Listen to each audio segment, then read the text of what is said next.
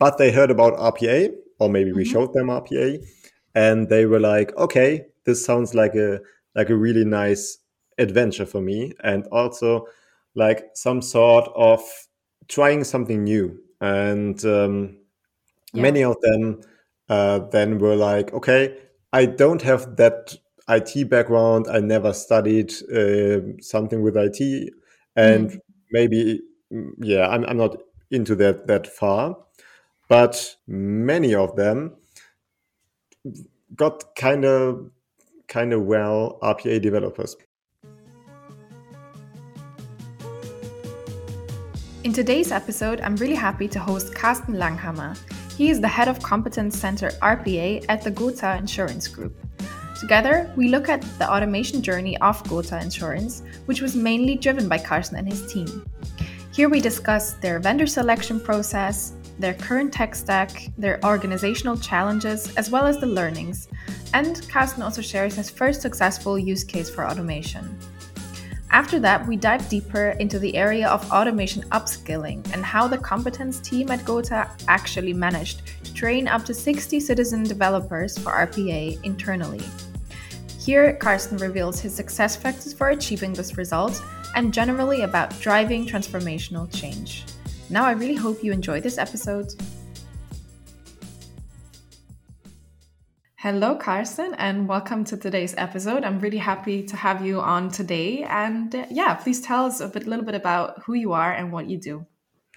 Hi, Louise. Thank you so much for inviting me to come here.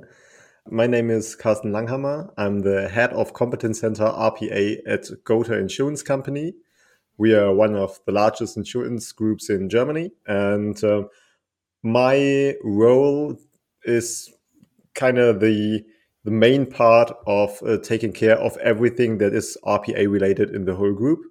So uh, we are responsible as a team for everything that takes place in uh, governmental tasks regarding RPA, but also to train our people to be RPA developers in our company and to overwatch that and help them to succeed their automation solutions. Yeah.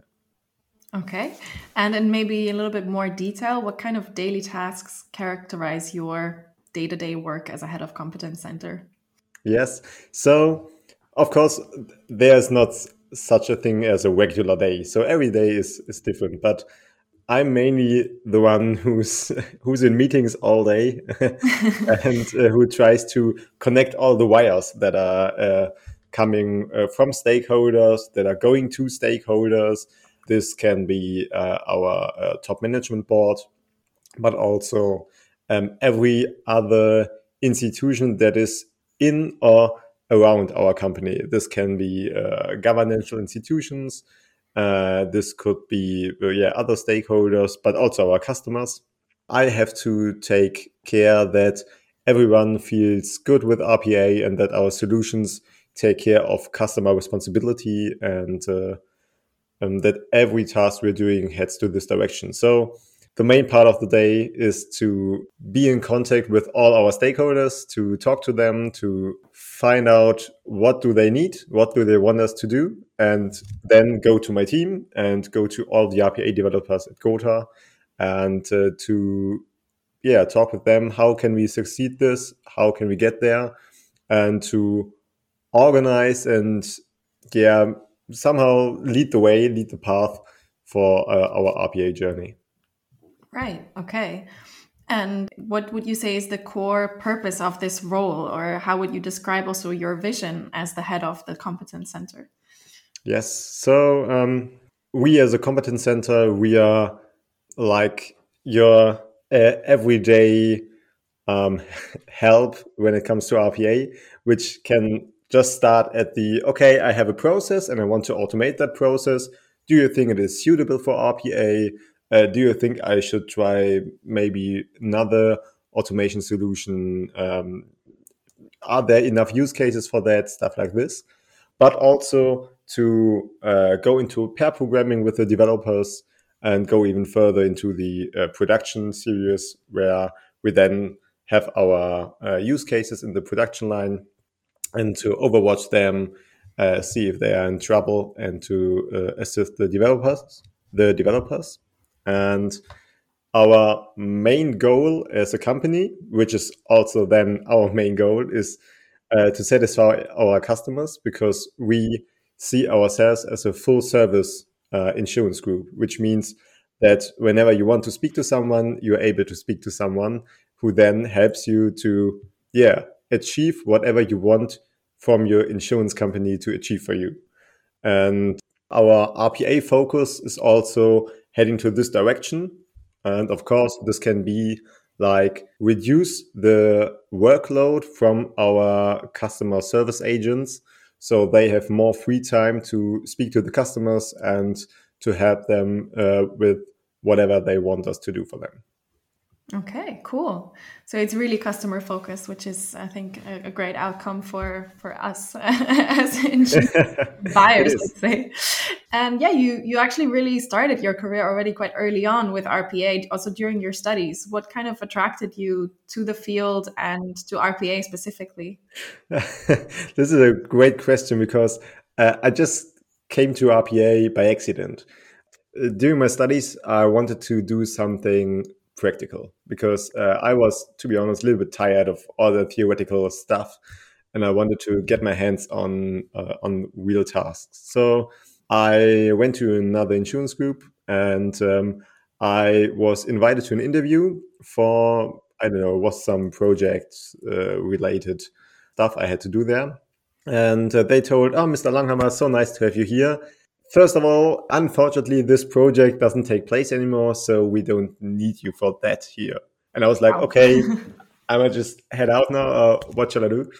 And they were like, have you ever heard about robotic process automation? And this was in like 2016. And I was like totally blank. And I just uh, replied, uh, yeah, yeah, sure. Everyone knows that, right? And uh, they, they, bought it, and they were like, okay, uh, that's fine. I can see you're a business informatics person, so that fits there. And I was lucky they didn't uh, ask me further questions regarding this. So uh, I got the job. and then I was responsible for robotic process automation without knowing anything. So I had to learn it all by myself and to get myself to some level that uh, I can handle it there. And by this time, uh, I then experienced, okay, that's a quite cool job and it's a nice, nice topic. And uh, so I'm now in this topic for uh, six years. I'm happy to say that I now gathered lots of knowledge in that and that I don't have to lie about it anymore. So I think I'm kind of kind of good at it now. Yeah, but fair enough. I guess back then they were also sort of in early days um, for them, so you probably could impress them quite quickly with, with yes, the knowledge that yeah. you gained. So yeah, it's kind of uh, fake it till you make it. But now uh, you've made it, and, yeah. and you're head of the competence center. How would you say RPA has kind of enriched your everyday work? Do you also um, automate your own processes sometimes?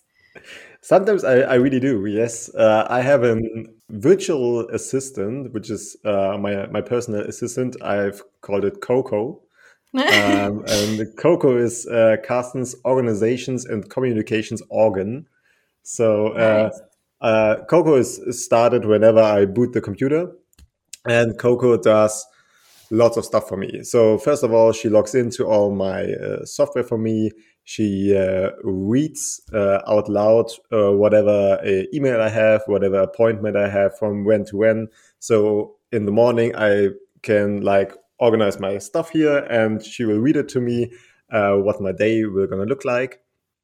And then um, by the day, she is uh, mainly in the background and triggering to some different occurrences that might be there through the day.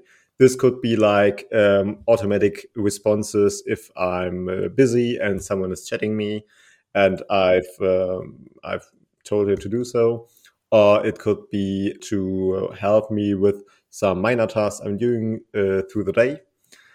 So um, I've kind of implemented lots of small processes into into one robot, and uh, yeah, I think that's quite nice to have, and I wouldn't miss her. Yeah, I can imagine. That sounds really cool. And I think it's also kind of an example of the automation mindset. Just go for it and, and try things out. And I think, yeah, that's a great, great, sounds like a great assistant. yes, it is. So yeah, let's go maybe a little bit about uh, and talk about Gotha itself as uh, as the journey that you've been on. Uh, you said you've been in the topic for six years. You've not been uh, with Gotha that long, but still probably seen the implementation from the beginning um, to where it is now. So maybe you can describe the automation journey um, that you've been on with Gotha, and maybe also a little bit the technologies that you're using, um, where you've come from, and where you're at now. Yeah, sure. So our RPA journey at Gotha started four years ago in 2018, which was uh, when I joined the company. And um, we then started with a uh, project that was uh, staffed with people from all business units and mm-hmm. especially business units, not technological units. So okay. we started really with the business use cases in our mind. And we had the vision to enable our uh, lines of business to automate their own processes. So we didn't want to go fully centralized, but we also didn't want to go fully decentralized because when you centralize a topic like RPA, you have to have lots of people in the uh, in the central unit uh, that have a very high standard of knowledge, so they can automate it for the whole group but it's kind of like a one head unit and no knowledge around that. And if you have it fully decentralized, you gather the knowledge in all of the business units, but you gather all of the knowledge in the business units. And yeah. uh, there's no one who has like an overview of every action. And this could be very dangerous, even if it comes to some compliance issues or data privacy policies. So we decided to create, which was back then kind of new, like our our own hybrid version of, of governance for RPA, which is what we are still driving today. So we're having a smaller centralized um, uh, department, which is our center of competence, and we are in the financial uh, holding of the group. So we are having uh, every uh, every line of business in our view, and our developers are taking place in every line of business. So they are very, very close to the processes they want to automate. Mm-hmm. And they have the knowledge what is this process doing our business, which mm-hmm. is, to be honest, sometimes some knowledge I don't have because I'm too too far away for that. Right. So mm-hmm. we try to combine the best of two worlds, and uh, this was uh, where we started. And um, we checked over 20 RPA vendors to find the perfect tool we want to use for our automation journey. And from coming from the long list, going to the short list, to further workshops and stuff, we then uh, brought it down to UiPath. So we're using UiPath as RPA, uh, RPA vendor now. And yeah, we then brought this project into our our yeah now hybrid version and um, we are now having around 60 RPA developers across the business units, uh, which are yeah developing uh, use cases all day. And um, we are organizing it from our, our center of competence in the in the head unit, and we are trying to yeah take care of governance, take care of uh, knowledge management across the group and uh, of course, as I mentioned before, the stakeholder management itself. So it was quite a ride through the years, but uh, I'm very happy that we we got it that far, and we are now in a very exciting journey because we started off just using RPA, right? Like basic RPA. You know, there's there's a robot which is very dedicated to work because it works 24 7 uh, it doesn't make like a coffee break uh, or has to go to the toilet or something. But uh, this robot is to be honest quite dumb. You know you give it a, a, rule book you say okay these are the rules you have to to think about uh, when you're running business fast but the robot can't describe rules themselves. They can't escape the borders we set for them. And we are then came across okay, how can we get those robots to get at least a little bit of intelligence? And we then thought uh, about other technologies we are using now, which are AI related technologies such as uh, chatbots, voice bots, some automatic uh, email forwardings. Um, we have uh, different optical character recognition technologies we're using.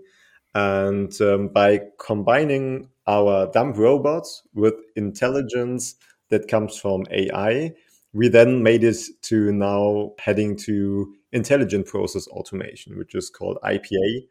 So we are building our technology stack around that and combining it also with process engines and stuff like that.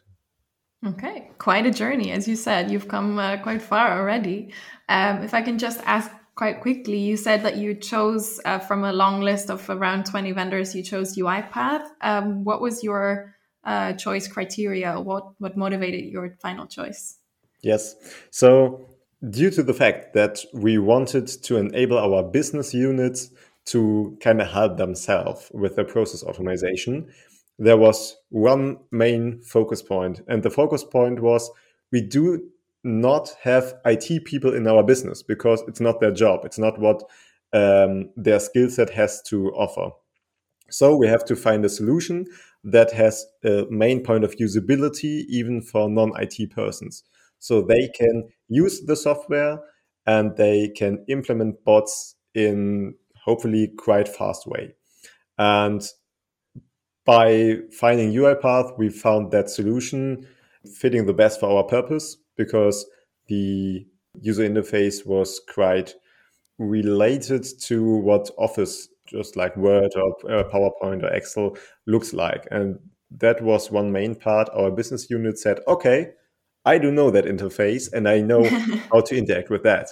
And I think this also was one of the main points we decided to take UiPath and also one of the success stories behind it, I guess. Okay, so the intuitive uh, adoption, uh, kind of by the business users or by the developers, uh, was your key factor.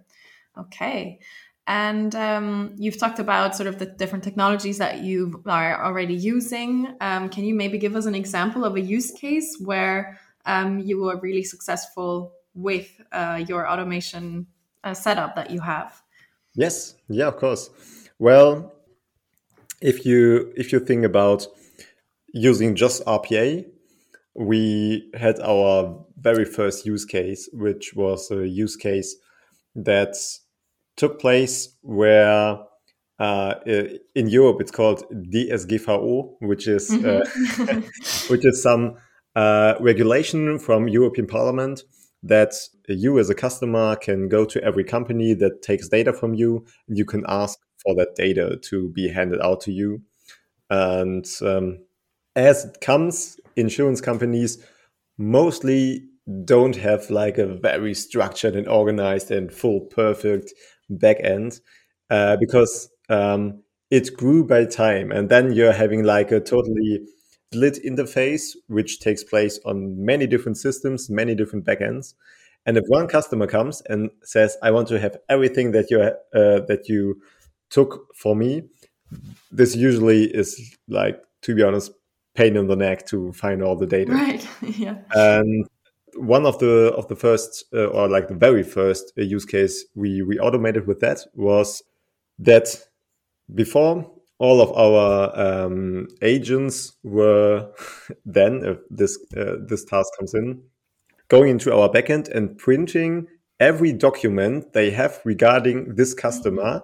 And by printing, I mean like real paper print, sending it to the to the printing unit, and um, this was mostly around few hundreds of documents whichever then had like maybe 10 to also 100 pages each and um, then you you went to the printer. You had like maybe one thousand of of paper sheets, uh, and it also took some time to send them to the printer each one because you couldn't just send one by time.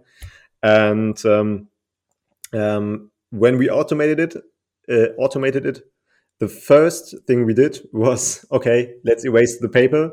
We will send this via PDF, and uh, whoever wants to print that out can print it out then. Uh, but it also was that the robot went into the system and sends every document to this PDF printer instead. But there's not uh, no thing, thing that uh, such an agent has to maybe take one or two working days just to send documents to a printer. So um, that was quite successful, and um, we integrated it really low level of handling, which means um, that um, our agents would just have to send uh, the um, which is like an identification number of our uh, of our customers uh, to uh, the email address our bot has, and the bot then answers with, "Okay, uh, here is the uh, directory where I've uh, put the file you requested for." Which then takes all the data for this customer, and this can then be sent out to the to the customer.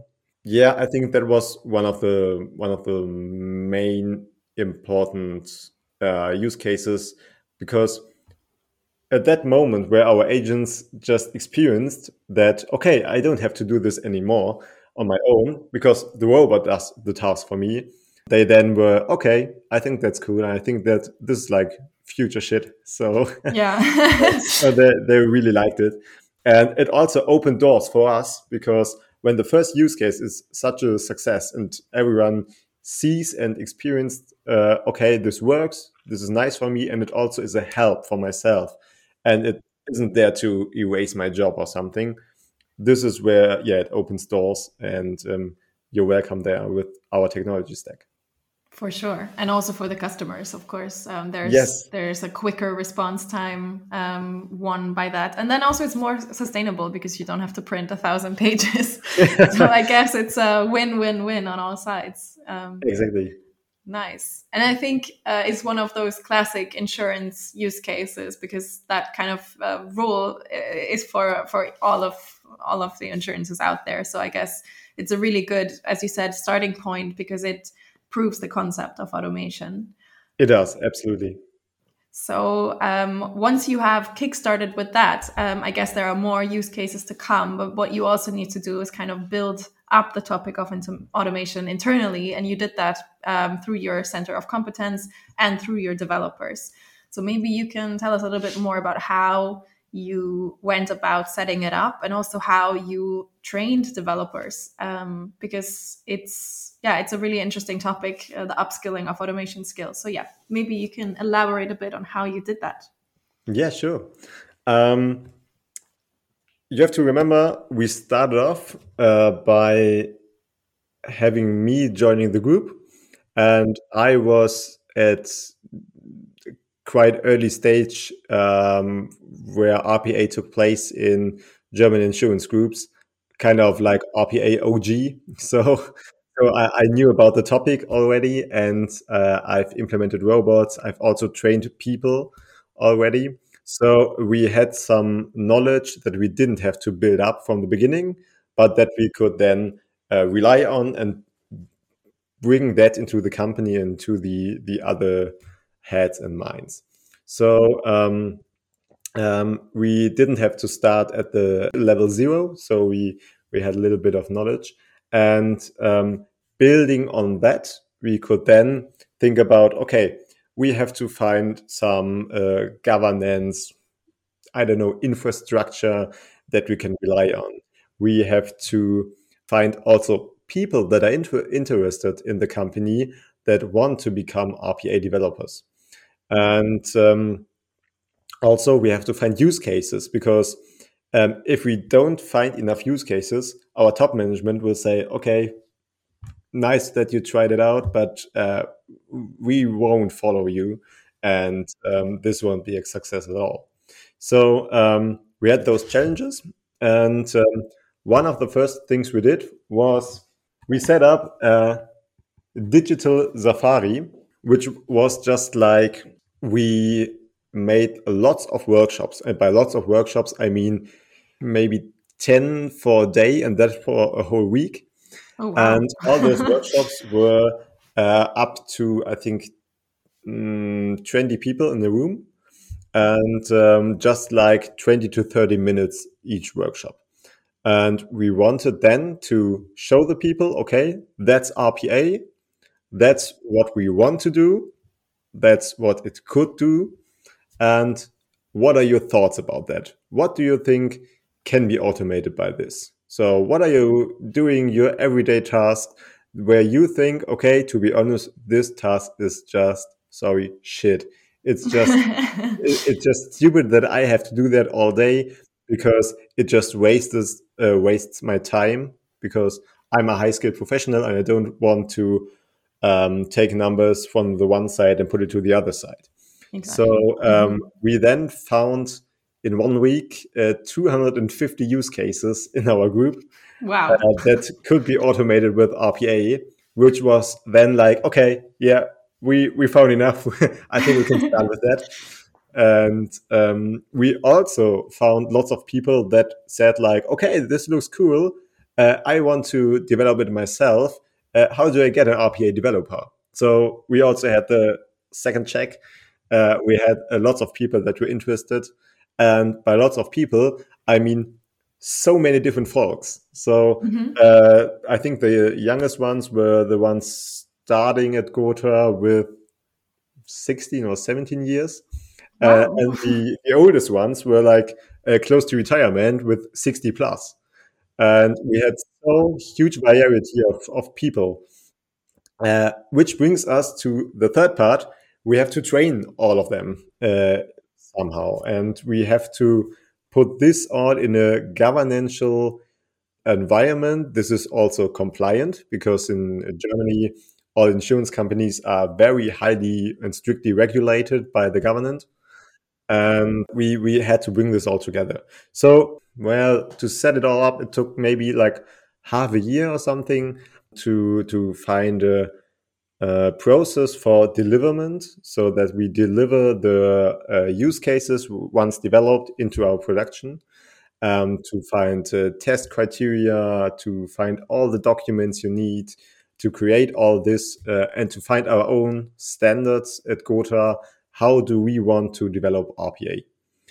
And all this was, of course, mainly a task for the Center of Competence, which is like a Center of Excellence, um, but also to include all of our then RPA developers who then should bring us feedback and to create, yeah, like this governance infrastructure altogether. And this was the main part of our journey because it set the ground to to be based on with all the success we are having today. Right. Okay. And when you talk about rpa developers um, are those uh, business professionals from the organization? So citizen developers that you trained or are those hired uh, developers? Yes. So they are mainly uh, really citizen developers. So they are they are kick-ass professionals in their business and they are uh, very good in what they did so far um, but they heard about rpa or maybe we mm-hmm. showed them rpa and they were like okay this sounds like a like a really nice adventure for me and also like some sort of mm, trying something new and um, yeah. many of them uh, then were like, okay, I don't have that IT background. I never studied uh, something with IT, and mm. maybe mm, yeah, I'm, I'm not into that that far. But many of them got kind of kind of well RPA developers. So um, I remember one time. Uh, it was just the day before our um, RPA developer training started, and there was one woman coming to me and she said, Well, you know, uh, I think it was in ninth grade of school the last time I've, um, yeah, used my used my computer for something different than emails. Wow. and I think I then used it for Excel. And uh, I was like, okay, well, that that's mm-hmm. a long time ago. But um, she was fully motivated to become an RPA developer. And uh, after that, she really got an awesome RPA developer at our groups unit. This was a little bit of groundbreaking for me because there I realized, okay, the, the main point is that you just have to be motivated to become an RPA developer and to help yourself and help your colleagues with automating daily tasks. And you don't have to have that huge IT knowledge in your background. And uh, I I really like that, and I think that's one of the key facts you always have to have in mind when uh, you're using RPA, and especially when you're using RPA with non-IT persons. Right. Yeah, that's a cool story, actually. um, and how exactly did you do the internal training? Because I know that you didn't have anyone external providing it. Um, so, how did you set that up and who actually trained the developers? Yes. To be honest, it, it was kind of like fail and try and try and fail and all over again. So, we did all the try and error process uh, ourselves, which means we thought about okay, what are the key facts an RPA developer should know? mm-hmm. Um, and this, like from the very beginning, like to get to know your program, get to know the features, uh, when to use what, and always have in mind you're not talking to um, IT persons who then know mm-hmm. okay, this is like an do while uh, recursion or uh, there is like an if then um, statement or something. So we did all the creating and also the training by ourselves. So it was right. me and some colleagues of mine who then trained the people, which was also kind of funny to develop. Yeah, you, you had to develop all the material, which is, to be honest, quite lots of stuff when you think mm-hmm. about making around three to five full days of training. And right um, you have to think about all the stuff that takes place between humans in communication because uh, such a training is not just okay here are the facts you have to learn it go with it and it's gonna go easy um, and this was also kind of like an experience we had to make because um, if you train people, they are not there for eight or nine hours straight, just listening to your voice and uh, whatever you show them. Yeah. And we ended up, okay, there was like maybe one hour of discussion just about variable types where you like, okay, you know, there are variable types and we use them. So that's it. But um, you can't plan it fully if you're not that experienced in it.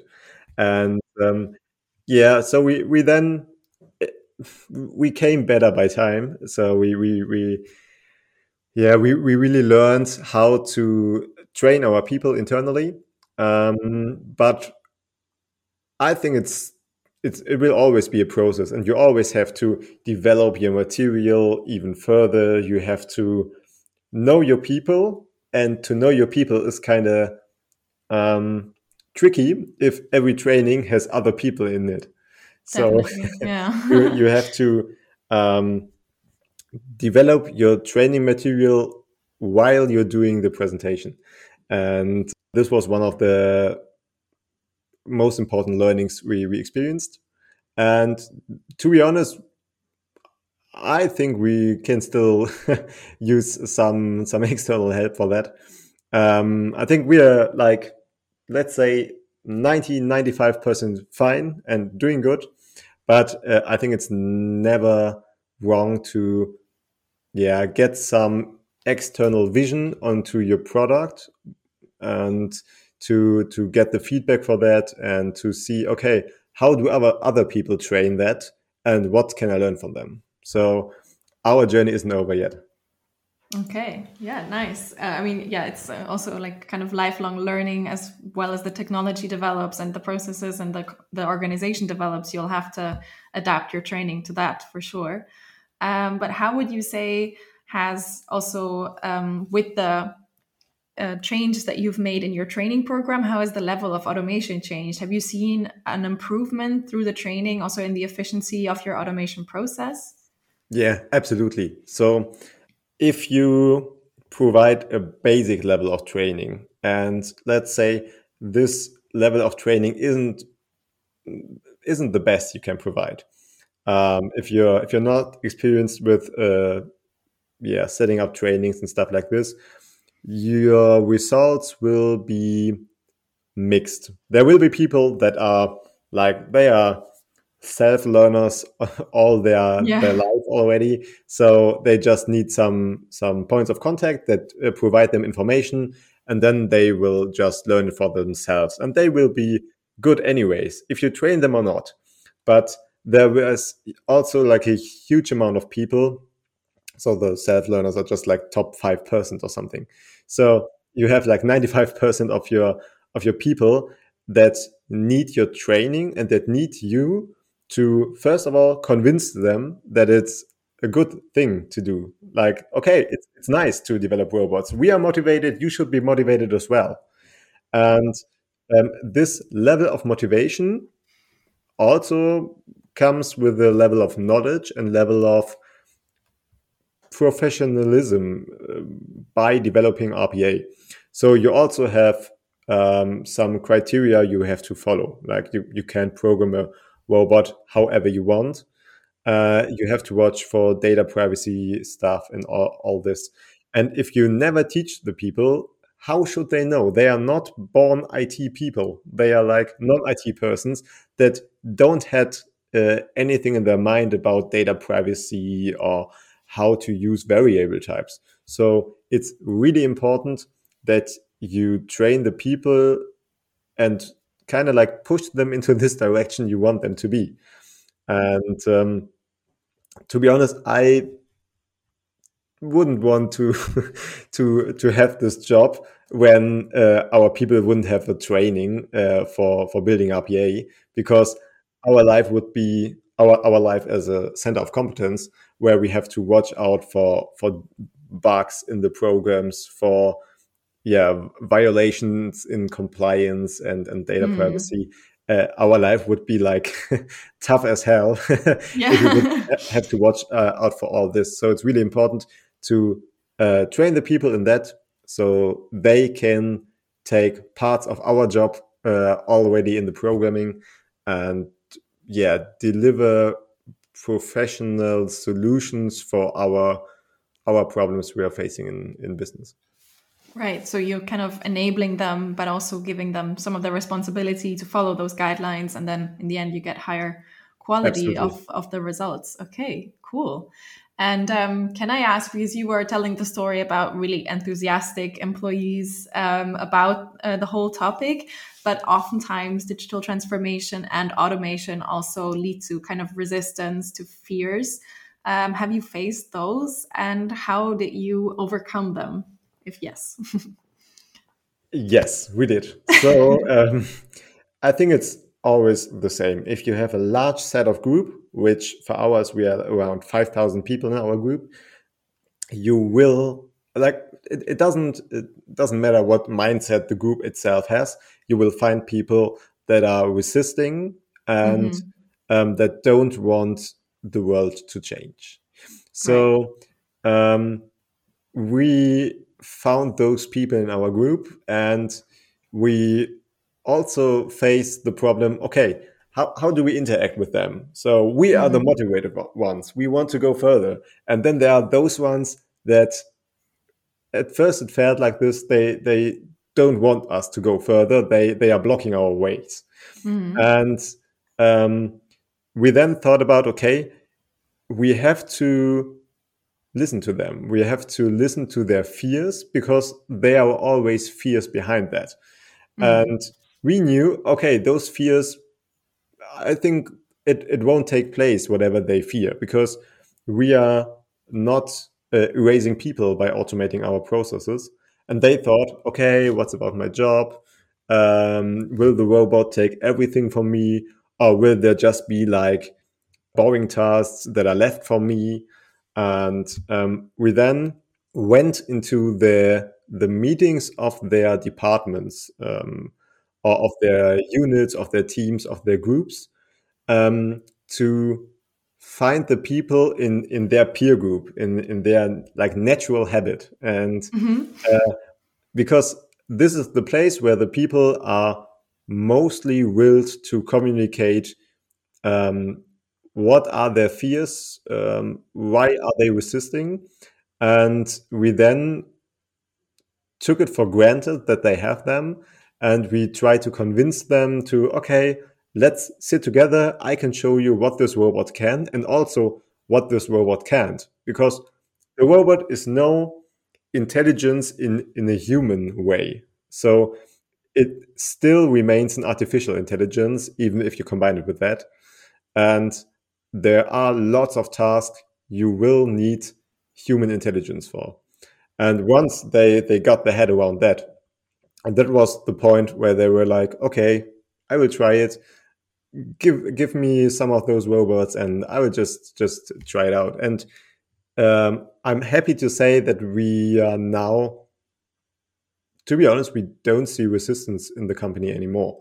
So I think we are now at a point where we can say we we addressed all of the fears kind of well, and even if there are new fears coming up, I think we will still be able to handle them because we experienced what was the way we yeah we handled it in the beginning like talk to the people directly and we can do that again yeah okay so you have some uh, kind of confidence that um, you can go ahead uh, with your journey uh, um, have you had any feedback from your employees? How do they feel about you as a unit, as the center of competence? Uh, how has it been kind of accepted in in the organization? What's your impression?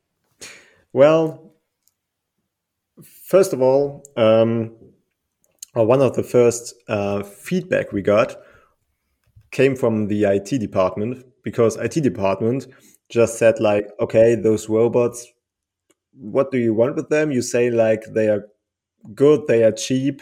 Do you want to take every project from us? And don't you want us to to have projects anymore to build APIs to uh, develop our infrastructure? And we were like, no, no, no, no, no. That's completely mistaken. Um, uh, we want to enable you to focus on the on the really important tasks. Like they are the ones who do like the the, the big business here, yeah, in speaking about IT. So um, we will still, and I think we will like nearly always need um, an IT department that will um, connect all the wires we are having here within within proper API uh, with with proper solutions.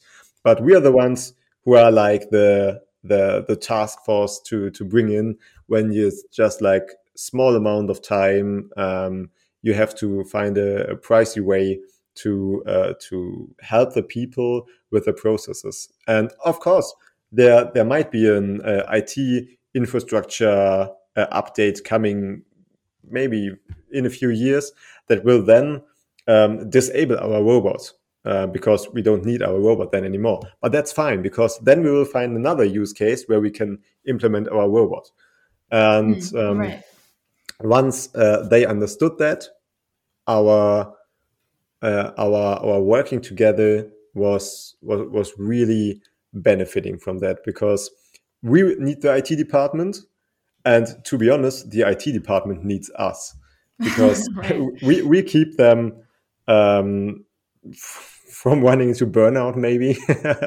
so so uh, everything is IT related in our time um, nowadays, and um, yeah, we can we can help them to to get rid of all the low hanging fruits, all the all the basic stuff, and they can focus on the on the really important stuff. And that was one of the main points to find our competence center to be accepted. Right. Okay. Yeah, I think uh, summarizing that in a little bit, um, because I was going to ask you about your top tips for change management, um, but I think you've kind of given them. It's it's really honest communication. It's going in, uh, understanding the fears, listening to them, taking them seriously, but addressing them uh, in a good way, and then also finding common goals. Like with IT, in the end, what they want is the same what you want. You just have yes. different timelines for achieving Absolutely. them. So I think that's really the key key learnings that uh, we can take away from from your insights. Um, so thank you very much for sharing those with us. Uh, that was really great. Um, before we conclude the episode, we like to do a little uh, quick fire questions about okay. you.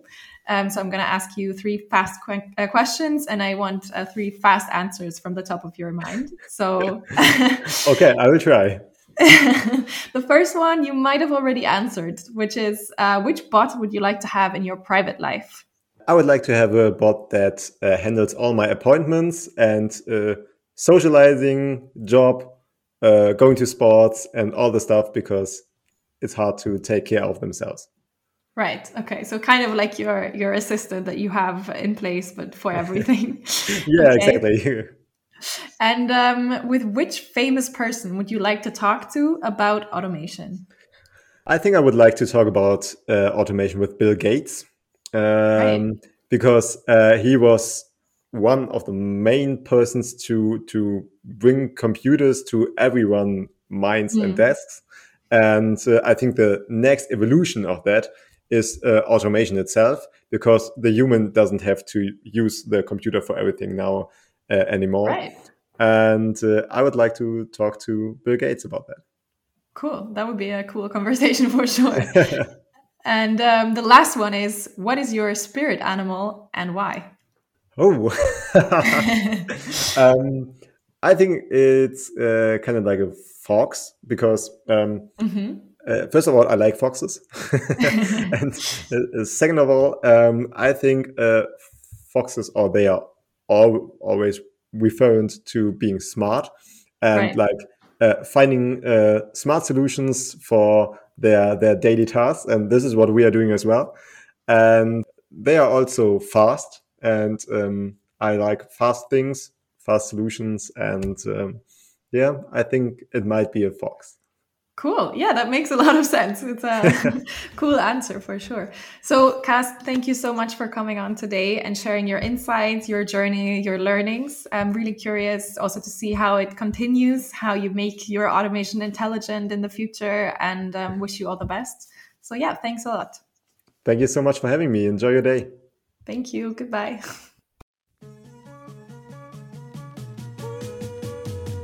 If you're curious now to learn more about automation upskilling and hear more of Carson's experience at Gothaer Insurance, make sure to tune in to our joint webinar on August 25th. All further information can be found in the episode description.